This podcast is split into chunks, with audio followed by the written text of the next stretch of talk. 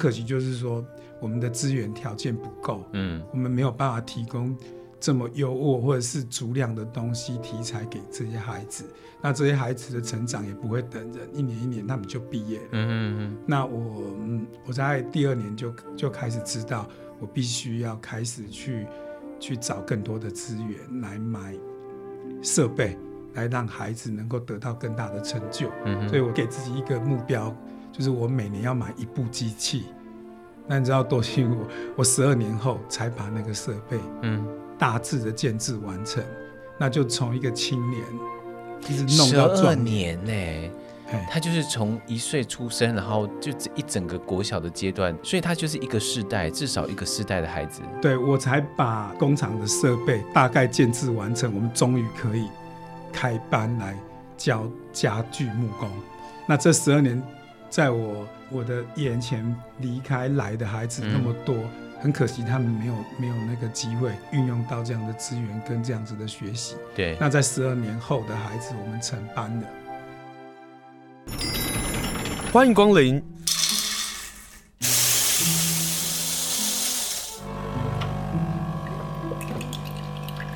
今天的盛情款待，请享用。今天要访问的呢是王嘉娜老师，她创办了豫东卡朋特，对于木工技艺学习一技之长，这一走居然走了二十五年，然后她还毅然决然要提早退休，办一个希望工厂。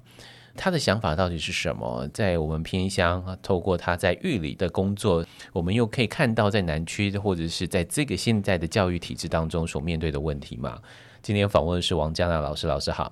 诶，清盛跟听众大家好，我是王嘉娜老师。为什么要办理退休？嗯，其实我想说，我在学校的职涯大概二十五年，我想说，我在这个地方碰到很多的学生，在过往过从二二十五年前一直到现在，有带了好多的孩子毕业这样。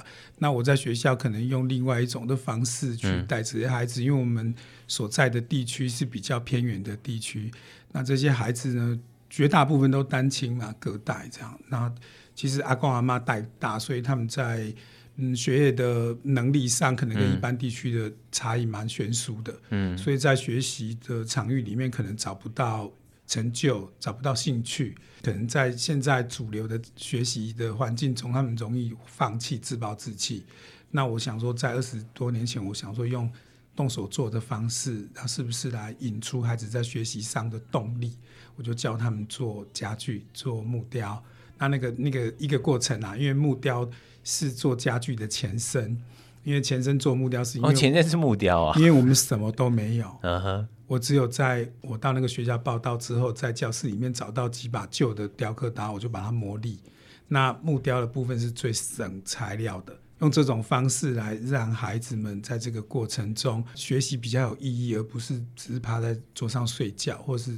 在家里不来学校，嗯哼。那我在这个过程中碰到有很多就是几乎不用雕琢的宝石，嗯。那我也跟这些孩子开玩笑说：哇，如果当年你是老老师的话，我今天可能连这个工作都没有，怎么那么厉害？人家叫举一反三，他他举他举一可以反到四五，非常的厉害。很可惜就是说我们的资源条件不够，嗯，我们没有办法提供。这么优渥或者是足量的东西题材给这些孩子，那这些孩子的成长也不会等人，一年一年他们就毕业了。嗯嗯嗯。那我嗯，我在第二年就就开始知道，我必须要开始去去找更多的资源来买设备，来让孩子能够得到更大的成就。嗯哼。所以我给自己一个目标，就是我每年要买一部机器。那你知道多幸运？我我十二年后才把那个设备，嗯。大致的建制完成，那就从一个青年一直弄到壮年呢、欸。他就是从一岁出生，然后就这一整个国小的阶段，所以他就是一个世代，至少一个世代的孩子。对，我才把工厂的设备大概建制完成，我们终于可以开班来教家具木工。那这十二年，在我我的眼前离开来的孩子那么多。嗯很可惜，他们没有没有那个机会运用到这样的资源跟这样子的学习。对，那在十二年后的孩子，我们成班了。那成班之后的第一届当然比较辛苦，因为他没有看到任何成功的经验。嗯哼，这样回头想想，我也很感谢他们愿意相信我，大家跟他开玩笑嘛，我说你们好好的做，我们来来学习一个木工的技艺，我们来做很多的家具。嗯，除了让自己有成就之外，在这个技能上面，你还可以多做一些学习。我开玩笑的说，哎、欸，你们如果你最终发现，嗯，你被老师骗了。我三年才骗你一次而已，然后你天天都在骗我。你你讲到骗这件事情，我就真的要问说，你看哦，十二年你做了二十五年，就是十几年前你要做这件事情，可是十几年前的教育环境或者社会氛围，嗯、它是以升学为主的。是啊，对，在那个时候就觉得，哎，好像做木工没什么用，知道吗？我我在猜那个时候的社会氛围应该是这个样子。你怎么去跟这些孩子说，来来来，我们来学做木工，这对于未来有帮助？或者是可以找到自己的一技之长。同样的家长在一开始，你刚刚讲没有成绩嘛？家长怎么可能答应呢？校方又如何去同意你做这件事情？嗯，我想这个东西哈，从两个点来看哦。第一个点就是，其实他这些绝大部分这些孩子家庭是没有功能的哦。如果说今天我们这样子的一个一个教学内容跟课程放在一般地区，恐怕不会成功。嗯，因为他说啊，可能太危险。阿姨可能就是做木工，木工，对，他们就会联想到模板、电绑模这样子啊。嗯，所以很多家长在不了解的状况下，他也会认为我们在做绑模这样啊。嗯哼，而且我当然跟他开玩笑说：“你回家问你阿阿公，贝多芬是男生还是女生？”他说：“哎，贝多芬阿芬阿芬一定是杂某的，这样吗？是这样子吗？不是嘛？就是说我希望家长也来一起参与，看看孩子到底在学校做了些什么东西。其实我也。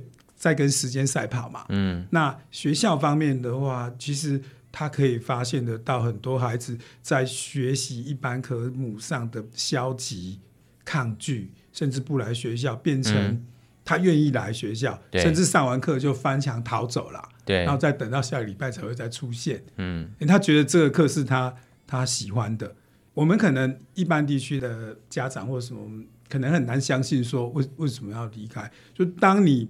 去听一场你完全听不懂的演讲的时候，我不相信你还会眼睛睁睁大大，想要试着听懂它，你可能就离开了，可能去做一些有意义事情。你即使在家里扫地洗碗，对家庭都有照顾，你为何要坐在那边发呆？所以我们也能够体会孩子在这个部分的无奈。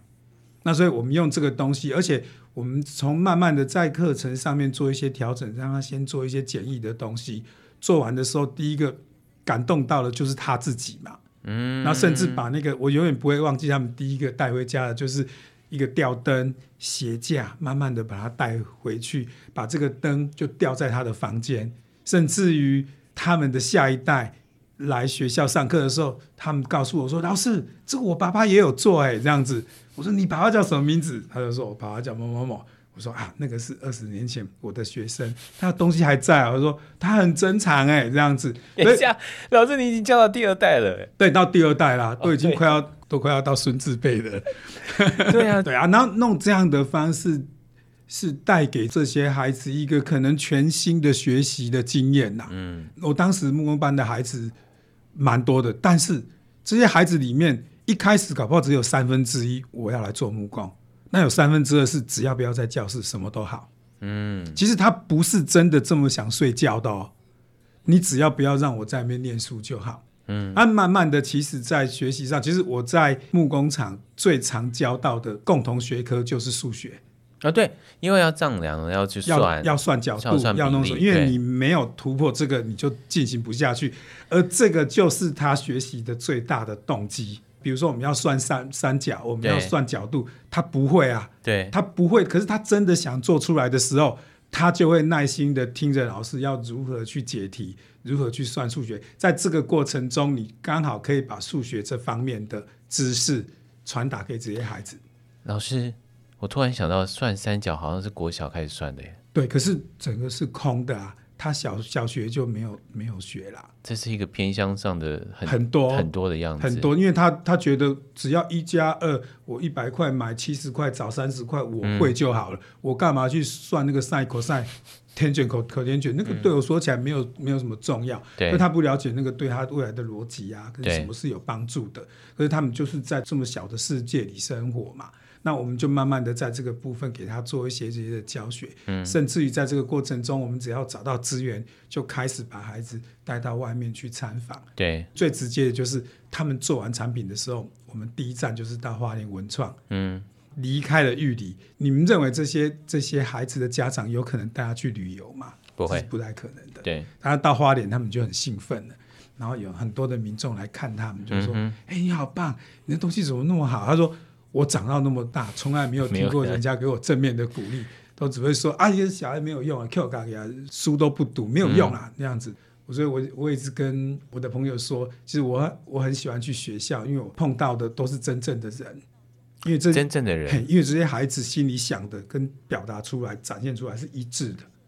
他很高兴，就很高兴；他生气就生生气，他哀伤你就看得出来。嗯，所以我觉得跟他们相处，我觉得很自然。这也是你一直持续做这件事情，应该很最单纯的动力吧？你看到了孩子的那个，你刚刚说的真正的人，孩子的单纯，很清楚他喜欢的事情到底是什么，很直白的表达出来。那是就是说，你跟他不需要有一些谎言，或者是一些面具啊、嗯、虚假的东西都不需要。对，然后他也会。慢慢的也会了解，可能老师对他的期待跟他的关心，嗯，或者是说老师为什么要急着一直教我把这个数学算好？其实他不是说啊你就考高分，而是需要把这个这个这样的学习学完之后，才能够克服他在技术上面所要面对的一些问题。嗯，然后当他真正的把那个问题解决掉之后，他前面的学习跟解决问题是连贯的。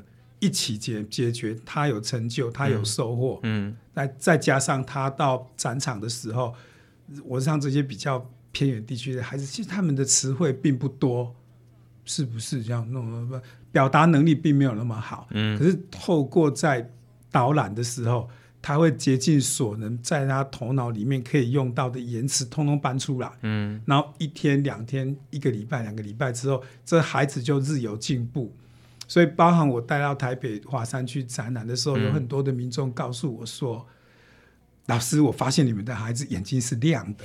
”然后，这些孩子有兴趣的孩子，其实我们会在前一年的时候，对，就把他们跟学长一起带上去。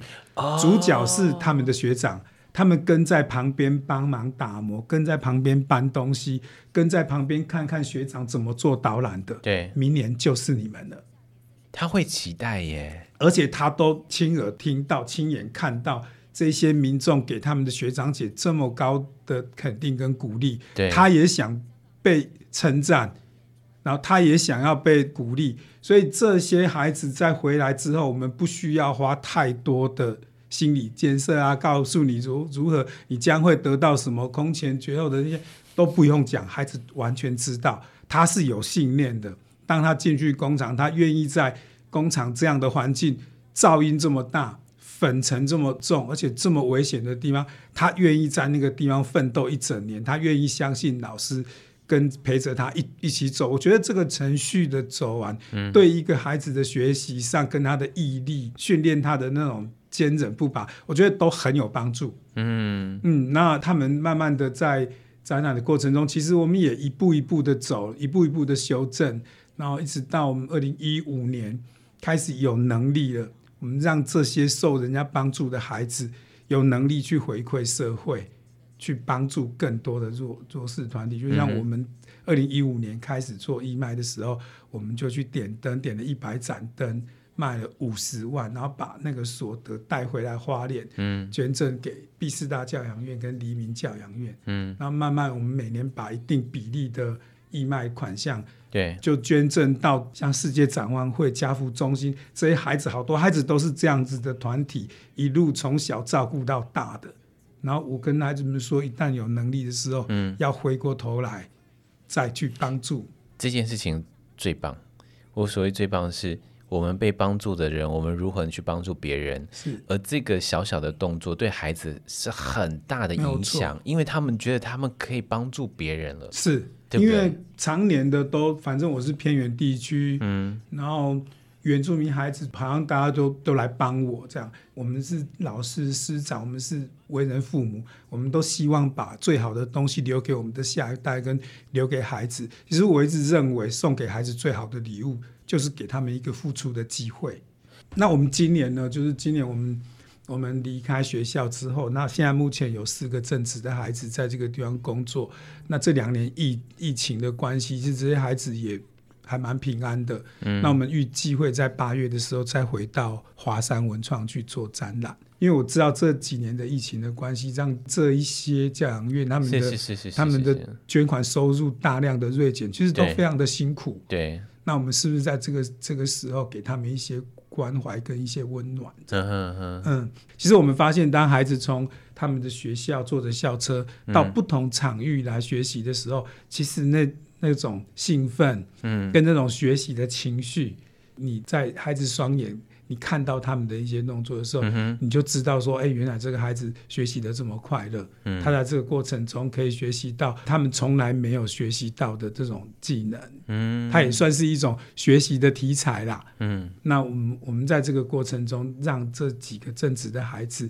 在这个地方也担任讲师的动作哦，然后让他们去教。今年八月一号之后，我们就从学校离开到去建制那个工厂。所以我们以前木工班毕业的孩子好多，暑假都回来这边主动来帮忙。嗯，所以我也觉得很很感动啊，在那么炎热的天气，他们在那个地方整理啊、打扫，然后把那个工厂整建出来这样子。就是我一直希望能够有机会的时候。再把这个工厂就慢慢的在，现在就是希望工厂，那慢慢未来会有更大的。我们会有更大的工厂，如果当然我们也也在在募资的阶段，我们希望能够在下一个阶段，我们在富里的工厂能够顺利的盖起来。对，那我们将会再有二十多个工作的机会。其实我们也都希望把这样的工厂建置在一些比较边陲地带。其实这些边陲地带有好多的故事，这些边陲地带有好多的孩子都。都需要别人的关怀跟帮助。这些边陲地带有很多的家庭是需要很多的资源去维系他们。那我们希望孩子未来有一个幸福的家，嗯、所以我们竭尽所能的花了好多的时间跟精力，就是希望能够尽快的去把这样的工厂建置起来。然后，所以你退休就是为了弄一个这样的一个工厂？对，就我我发现我比在学校的时候，嗯，休息的时间更少。那 那我发发现，我教了好多学校的孩子，而并不是只是我过去在服务的学校。裕东国中，有国中的，有国小的，对，有中区像万荣的，他们也也过去上课，然后也有高中的学生过去，甚至我们也我们也开一个。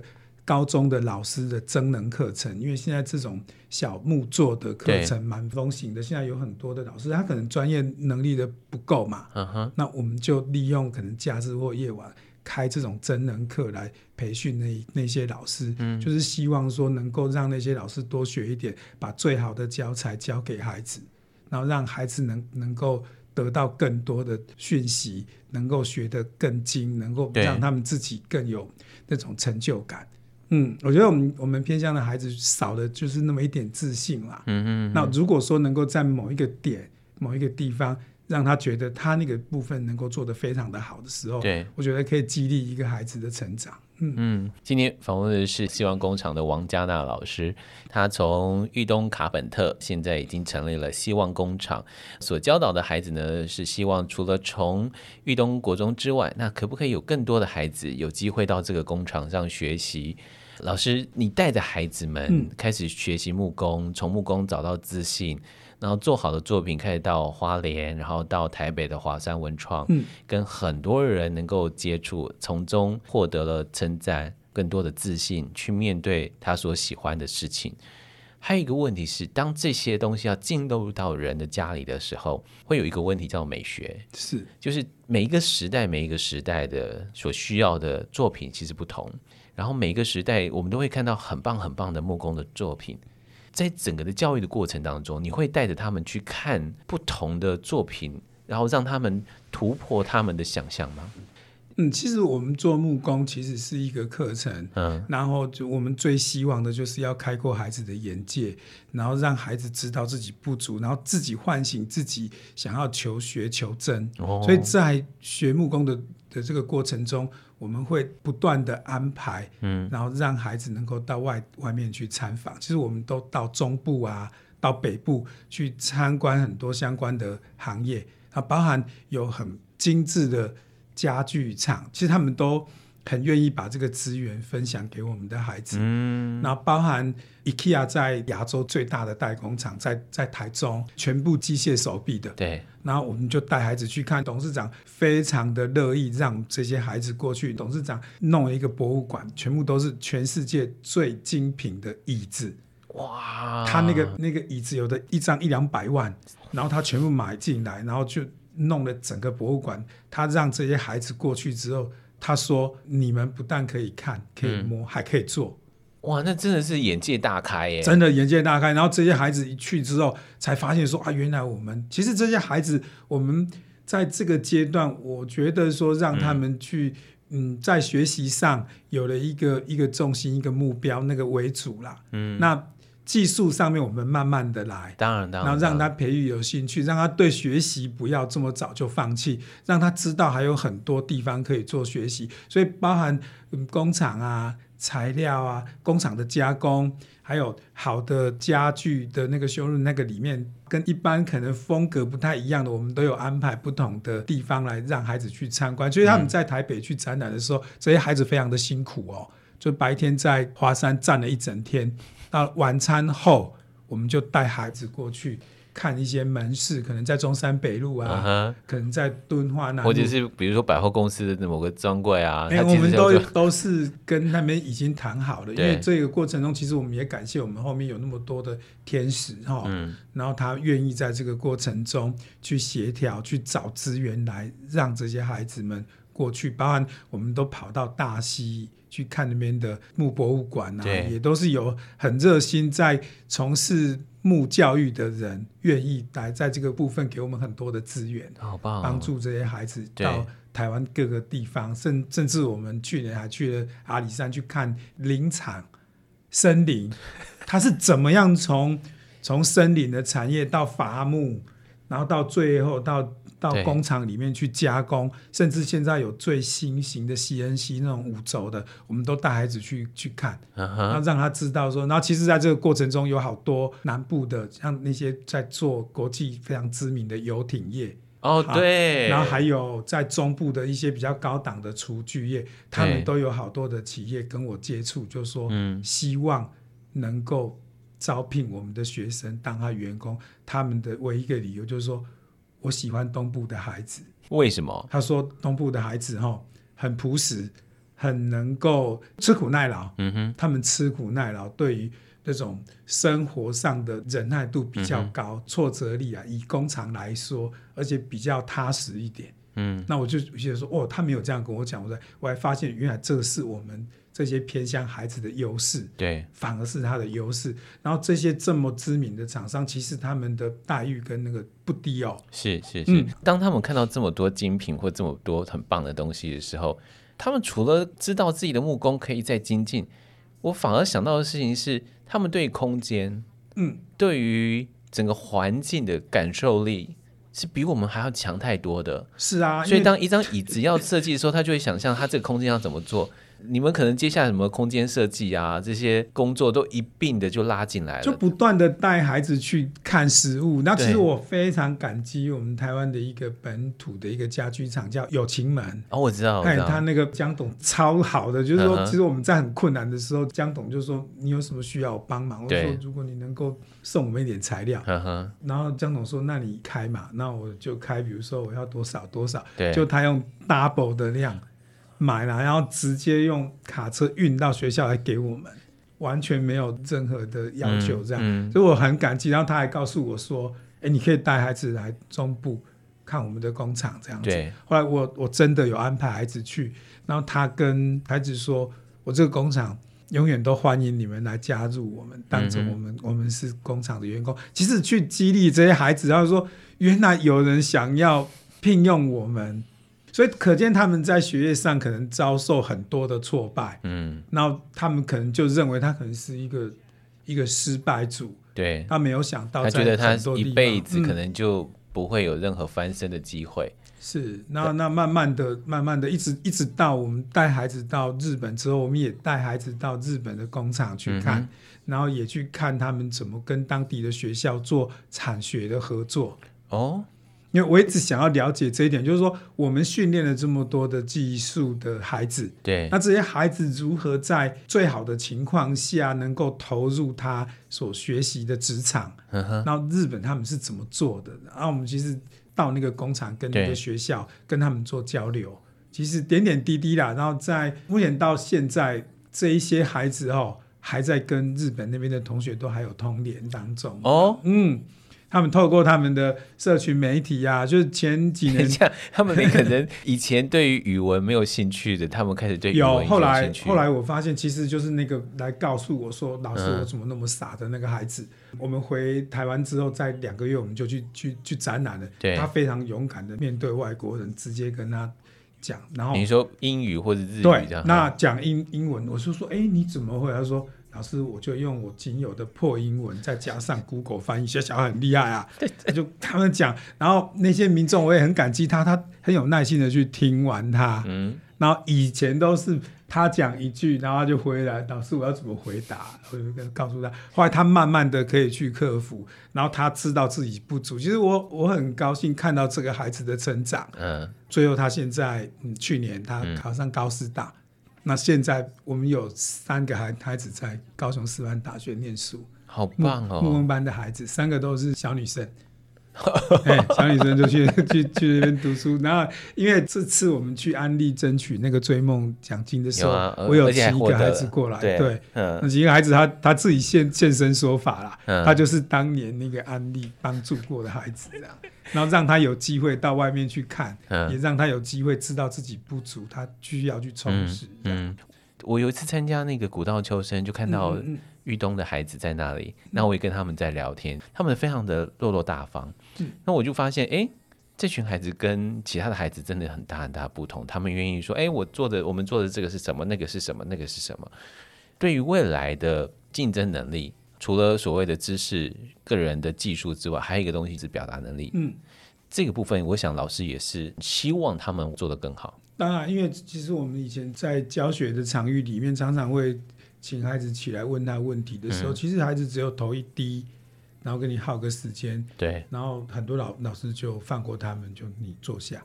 久而久之，他就是头一低，头一低，然后什么话都不讲。然后如果稍微会讲话，就是说我不知道，他就马上知道会放掉他。嗯、那我们带孩子过去那个地方，就是他们已经知道他要表达，他逃不过。可是他就基于那个那个自信，这东西是我做出来的。因为以一个偏乡的孩子，低成就感的孩子，他是没有那个勇气跟北部的民众对话。他们都说老师怎么办？台北人那么聪明，我又不会讲话，我这样怎么办？我说你就把你懂得。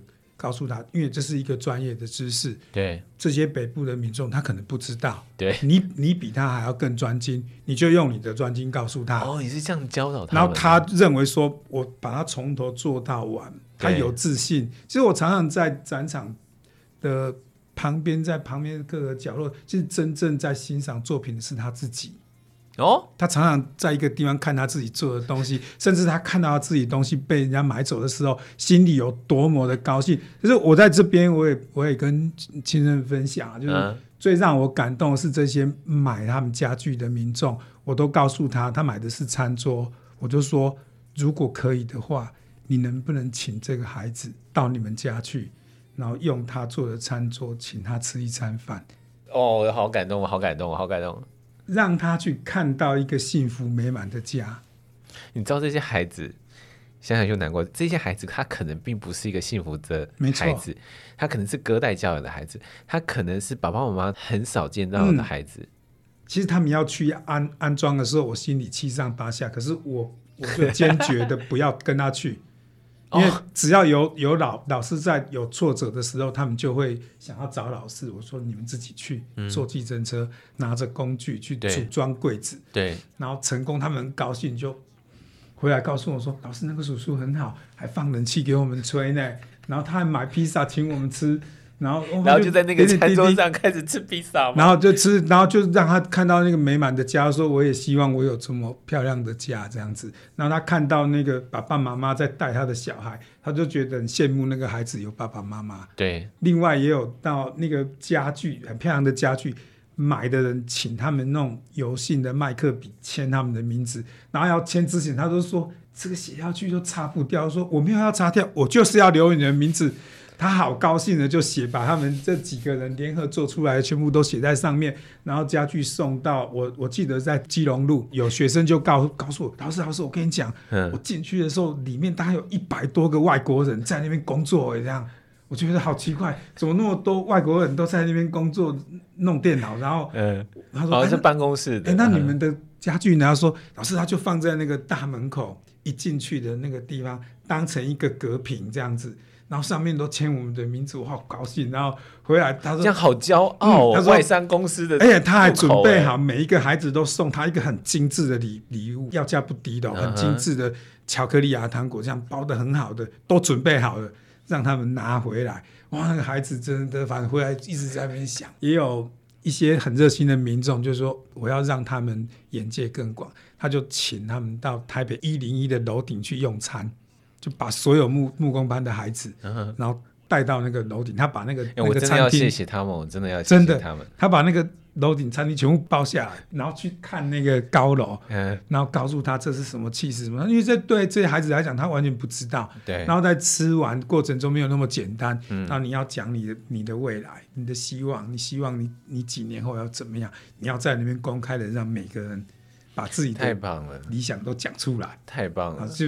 旁边有很多的见证人，然后我觉得说啊，人间处处有温暖，所以我很感激他们，对，愿意帮助这些孩子。嗯，接下来你有什么希望要做的吗？九月份的已已经正式成立木想家人才培育协会了。对，那我们希望我们也有一个协会，能够帮助更多的孩子，不管在在学习资源上面，嗯，那我们希望也能够开更多很有趣的课程。让更多学校的孩子有机会能够来这个地方做学习，嗯，然后也希望在他们身上，我们在身上播了一颗种种子，让这些孩子知道说，其实，嗯，人的兴兴趣不一定父母亲对我们的期望，我们也可以去追求自己的兴趣。其实这个这个兴趣也能够做得很好，你也能够把自己照顾得好，你也能够在这个地方好好的生活。嗯，只要你堂堂正正的，你用你的双手。然后把技术学好，把一些事情做好做精，我们对社会，对国家都一样有贡献。嗯，嗯，让每一个孩子都能够成为一个对社会有贡献的人。是他可能是做木工的，可是他可以有他的梦想。当他进入到别人的家庭的时候，他开始想象他未来的家庭了？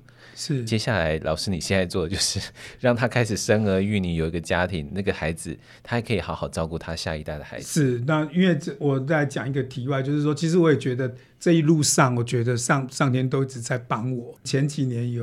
一对夫妻，他们就是结婚多年，一直想要生孩子都没有办法。哦，这真的没办法的事情。嗯、对。然后后来就来我们这个地方，他觉得很感动，他就买了一个柜子，回家第二个月就就怀孕了。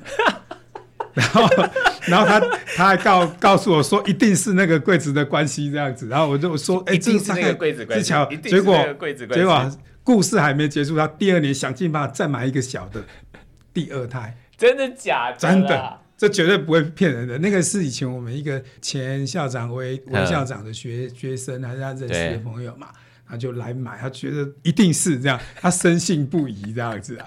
那我们就觉得说啊，原来有这样的，那我们就觉得说，最终我们希望这些孩子，现在我们现在。过去的事情我们就提，可是我们目前前面还有好多事情要做。对，我们希望能够留住更多未来的家长，嗯，然后能够让这些孩子能够拥有自己的家，而且是一个幸福的家。对，然后让他们去守护他们的下一代，让他们透过教育真正翻转他们的命运，嗯，然后让这些爸爸妈妈能够关心他在学校学习的情况。我相信他的未来的子女。不会变成跟他当年的他一样。我一直认为用这种方式才能够真正的把这样子不好的那种复制，嗯，在他这一代就做个了解，有有一些改变，就不要再再复制到他的下一代这种命运。嗯嗯嗯、那我们应该在这个部分，我觉得我下一个二十年应该是要来做这个事情，嗯，然后能够让多几个家庭安定，就多几个正常的孩子，多几个正常的孩子，将来就会少几个社会的问题。嗯哼，我们大家就一起分进合集啦。我如果在空中有听到这样的一个故事的民众，如果你也有心，或者是你的专业可能跟我的属性不同，我们大家一起努力，在偏向的地方成立很多的产业。其实偏向还是有很多可以做了，然后能够让更多的家庭经济能够稳定下来。嗯其实我们的国家一定会更强盛。嗯嗯，今天非常谢谢王江亚老师哦，我觉得那个故事都好动人，都觉得好有希望。嗯，但这个希望也是老师走了二十五年，然后每一年这样慢慢慢慢走所累积出来的。今天非常谢谢老师，让我们听见了希望。嗯，谢谢老师，谢谢金盛，谢谢听众，谢谢。